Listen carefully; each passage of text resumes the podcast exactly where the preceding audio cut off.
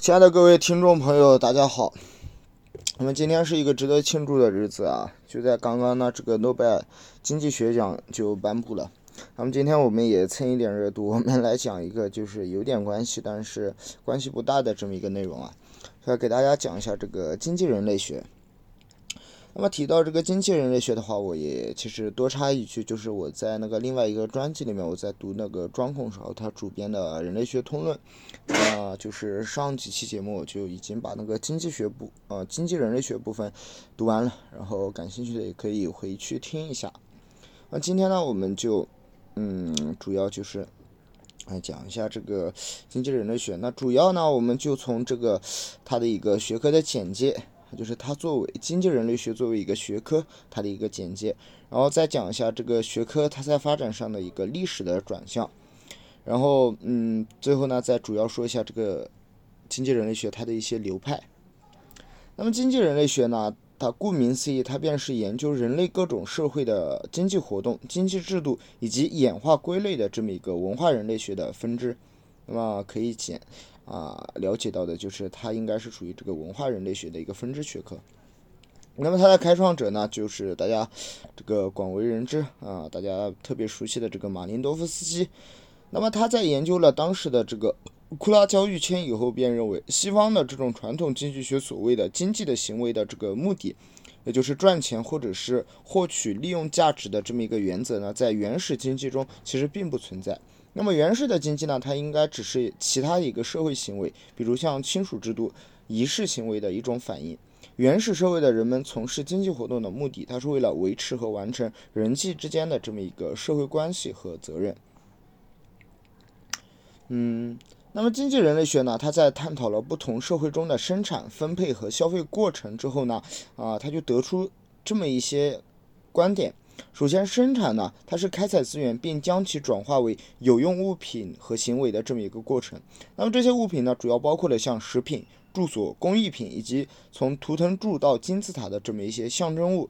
生计方式呢，通通常是被分为采集、狩猎、园艺、农业和工业几种类型。那么采集阶段，人类使用的是最简单的技术和工具。园艺，它是指对数百种驯服动物的饲养和驯化植物的种植。那么当时呢，就已开始使用铁制的工具。农业总体上呢，是指农民的农业，主要种植一种或几种农作物，比如像大米、小麦和玉米。那么所有这些经济形态呢，它都使用着技术和劳动力进行分工、分配。它是物品怎样从一个人转移到另一个人的过程。在最近五十年当中，经济人类学主要关注分配而非生产。那么经济历史学家著名的这个卡尔布兰尼啊，就是卡尔普兰尼，他在他呃这个领域呢，甚至持续影响了三十多年。他甚至认为人类社会存在的三种经济类型，就是互惠性交换、再分配和市场交换。他坚信马林诺夫斯基的观点，认为传统的经济学理论它并不能够适用于对原始社会或民族的经济研究，但也有些人类学家认为这种传统的经济学理论可以适用于任何的社会，并认为这种理论它的不完善可以用经济学的基本原理的这种基础来发展进行充实。那么而进来的一些主题呢，则认为呃一直是这种赠礼行为，那么代表人物便是我们。啊，这个另外一个专辑里面提到了这个莫斯和马克思，他们认为所有的人类社会都存在着交换的行为。那么要研究一个主要问题呢，便是这种行为啊，也就是进行物品和服务分配的这么一个行为。我们知道这个财产权啊，它是从一个人到另一个人手中交换当中体现出来的，但它只是社会和经济形态的一个方面。那么社会结构它是经济组织的主要的伴随物。那么，通过劳动分工和这个劳动力的分工，社会就出现了不同的生产单位和消费单位。财产呢，从而成为了法律上的单位，也成为了能够啊成为这个个人、家庭、家族、村庄或者是政党的这么一个具体的物品。这样一来，对一个社会经济的研究呢，就不可避免的要求对社会结构方面做出一个比较清晰的划分。人口与资源的生产和分配，它的基本形式有着很大的关系。那么，在政治结构上的因素呢，也有所关联。关于技术、社会组织和人口，它是否是作为该系统的一个推动力，一直也是一个十分激烈的争论的这么一个问题。一些学者便认为，不断的增长的这么一个人口呢，它会改变技术的推动力，而技术反过来呢，又会容许容纳更多的人口。但他们没有解释为什么一些社会，特别是采集生计方式，它不能够支持族群活动范围内拥有更多的人口。经济人类学的这一领域呢，越来越受到重视。像一九八一年四月，该学科的这个国际性机构经济人类学学会就正式成立，并召开了当年的这个国际性的学术论坛会。第二部分，学科的历史转向。长期以来，经济人类学它与政治人类学、宗教人类学、亲属制度研究并称为这个啊社会人类学或者是文化人类学的一个四大分支。不过，这一划分呢，只是出于今天学科分类的一个需要。事实上，基于人类学所特有的整体文化方法论的这么一个观点，它的经济、政治、宗教与亲属之间之间，非但不存在截然分明的界限，而且在很多场合，它都是甚至是浑然一体的。比如，来自大洋洲的这个案例就说明，所谓的经济现象，实际上也是当地社会当中的一个宗教现象的内容。比如像这个货币崇拜物。非洲的案例则表明，宗教仪式和亲属关系，它本身就是政治冲突和融合的一部分。在这个意义上，我们也可以说，除了切入点不同以外，任何一个分支，实际上它都是研究作为整体的社会或文化的本身。经济人类学呢，也不意外。Economic anthropology，也就是这个经济人类学，它更不是与经济，呃，更不是所谓的这种经济学，它与人类学的一个交叉学科。如果采用较为极端的说法，我们甚至可以说，经济人类学本质上是作为西方资本主义经济学反对者的面目而出现的。经济人类学秉承着人类学这一学科所固有的通过研究他者，也就 others，那么这样一个观点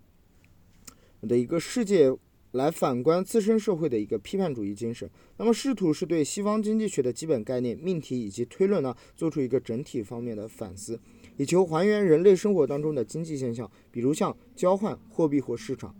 啊，它的一个道德和社会交往的一个本来的含义。那么一般是认为这个经济人类学经历了以下四个较为重要的流派，分别是功能主义，也就是经济民族志学派，还有新马克思主义、纯粹形式主义以及实在主义经济人类学。不过这并不意味着他们之间的壁垒是分明或是存在先后替代的关系。像经济人类学的实践创始人，他便是英籍的。波兰学者马林诺夫斯基，早在二世纪二十年代初，他就在他的经典名著《西太平洋的航海者》里面，就通过探讨这个特洛布里恩德岛的这个库拉圈的交换，就提出了经济人类学影响颇深的一些主要的研究课题，比如像西方主义的这个经济学的概念是否可以用于解释非西方经济的的这么一些社会经济现象，经济它是否必须是由非经济的整体社会文化脉络来进行理解。那么在这里，马林多夫斯基虽然已经涉及，但并没有直接点名。后来由法国的人类学家大师莫斯正式提出的命题，他的命题是这么说的：资本主义商品经济之外呢，没有另一种可能吗？它是一个问号。那么莫斯则自己给出了自己的答案是礼物经济。当然了，这一名称呢，也是由其他学者后来所归纳的。由此，在本体论的意义之上呢，将经济人类学的讨论呢向前推进了一大步。但是，第一次明确使用经济人类学这一术语的，却是美国的一个学者，叫做赫兹科维斯。啊，这个也应该大家比较熟悉。一九五二年，他在他再版的一本《原始人的经济生活》当中呢，就将这本书改名为《经济人类学》。从而标志着这一名称正式获得了统一。此后，真正把经济人类学带到理论的一个高度，并且使之在整个社会科学界呢获得了广泛的关注。那么此后就出现了这个波兰尼。波兰尼和他的学生呢，啊以及追随者就被称为波兰尼学派。在从二十世纪六十年代起，他们就宣扬经济人类学史上最重要的一个实质主义的观点，并且他与形式主义者展开了长期的论争。波兰尼指出，人类历史上存在着三种交换体系，同时也是三种社会整合模式，分别是互惠，也就是 reciprocity，以及再分配 redistribution，以及市场的这种交换 exchange。它们各自对应于不同的历史阶段和社会类型，比如像原始社会、古代社会以及现代西方的商品社会。当然了，这种对应它并不是排他性的，因为每一种社会类型它同时也可以包含多种交换体系。只是以其中的某一种为主，这种划分呢，对应着隐含的一个意思，那便是经济它是嵌合在整体的社会文化制度之中的。换过来说，换句话来说，经济制度以及它的实践，它根本不可能够脱离社会中的宗教礼仪、神话等基本观念的限定。前者，也就是说经济制度，它本身就是后者的这些的一部分。所以说，狩猎采集和农耕社会的经济，它并不能够想当然的认为是资本主义经济的最初的版本。西方经济学它只能用于市场经济发展以后的社会，以及西方经济本身。而对于非西方社会的经济现象呢，则无法解释。实质论的含义就在于此，而形式论的观点则主张强调，不同社会类型中的经济现象就本质而言是一致的，只是发达程度相异而已。因此，西方经济学它具有普遍的解释力。实质主义者的观点呢，当然具有着这种认识论方面的崭新的意义。不过，今天的学者也指出，实质主义对于形式主义默认的前提，也就是经济过程当中由这个生产、分配、交换、消费等边界分明的环节来组成，并没有提出。呃，十分重要的挑战，而且两者在经验论的立场上其实并不存在什么差异。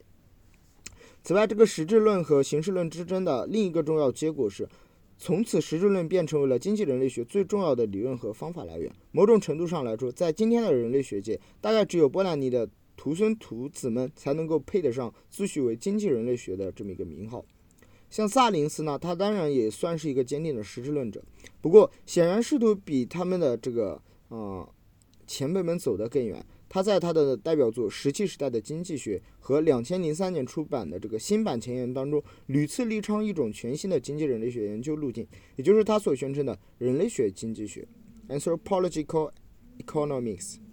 萨林斯的主张于二世纪八十年代之前出现，像这个古德曼还有威尔克等人的文化经济学 （Cultural Economics）。学派看起来呢，似乎没有本质上的差别。至少，他认为实际时代的经济学为其奠定了最初的基石。人类学经济学，当然了，也包括文化经济学。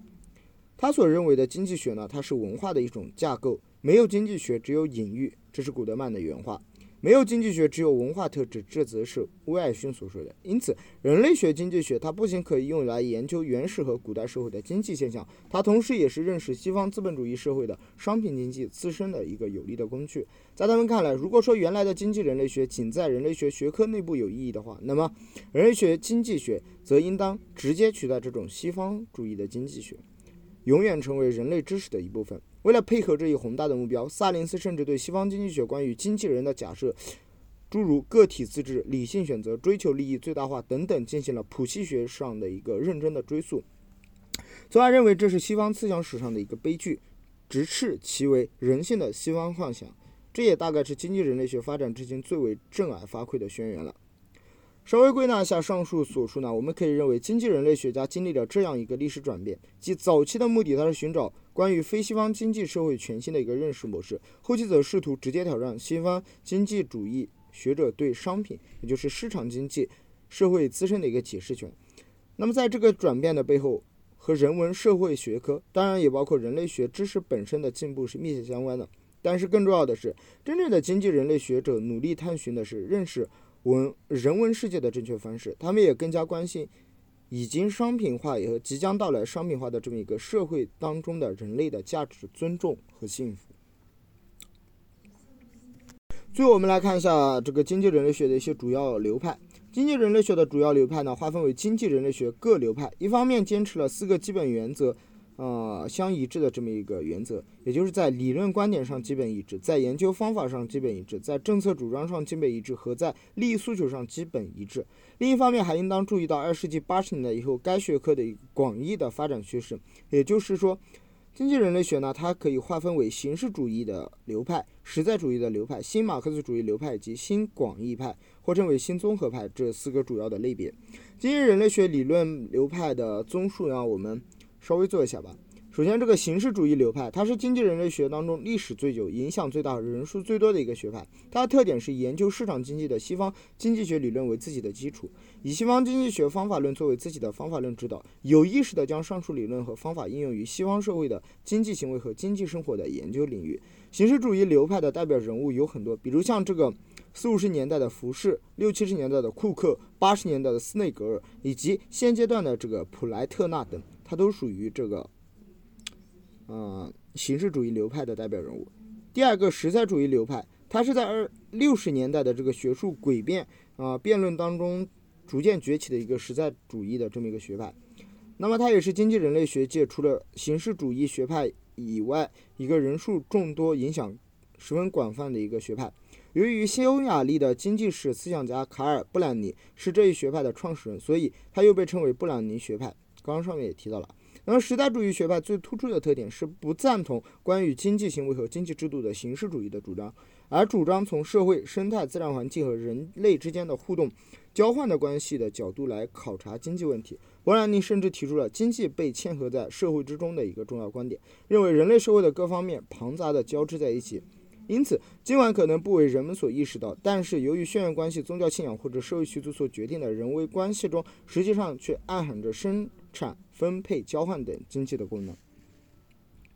而为了每个人的自然生存，社会也需要连续不断的供给物品和服务，并由此形成一定的结构。这种结构化的生活方式，啊，就是在实在者眼中的经济。新马克思主义者流派，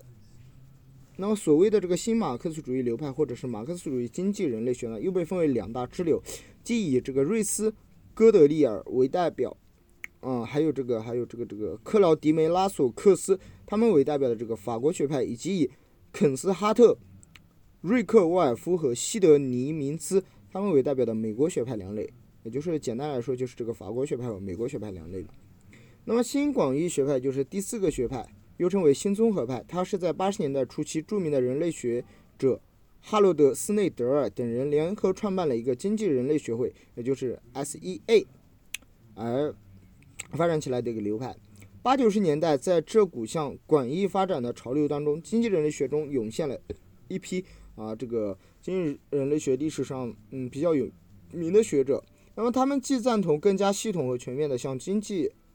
这个形式经济学借鉴理论分析方法，同时要强调实在主义的这么一个人类学传统的经验考察。他们虽然不是新马克思主义者。但却受到马克思主义学说的影响，这些具有广阔的这个研究领域和多重理论观点的学者，难以准确地划入到前三个学派当中的任何一个。新广义学派的代表人物呢，有着继承了斯内尔德在印第安大学教职的这个理查德·威尔克。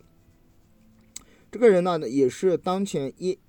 SEA 学会，也就是经济人类学学会的会长，以及经济人类学家约翰·克拉默等人。感谢你的收听。那么明天开始的话，我们又继续来看我们的这个澳大利亚的部分。嗯，还是那句话，希望大家能够多多支持我这个节目，多多评论转发。那么从今天开始呢，我这个节目呢，现在也做了一百来期了，也会这个就是嗯，向广大的这个听众朋友，也不能说广大吧，就就有十来人嘛，就是大家如果有什么问题，不管是什么问题都行。啊，可以在这个评论区里面提出来。那么这个问题，啊，积攒到一定数量的话，哪怕只有一个人提问吧，啊，我也会做一个就是专门的这个节目来给大家讲解。啊，那个我的二零，我的偶像二零四九和这个思考盒子，他们也以前经常用这种方式嘛。好的，话不多说了，感谢大家的收听。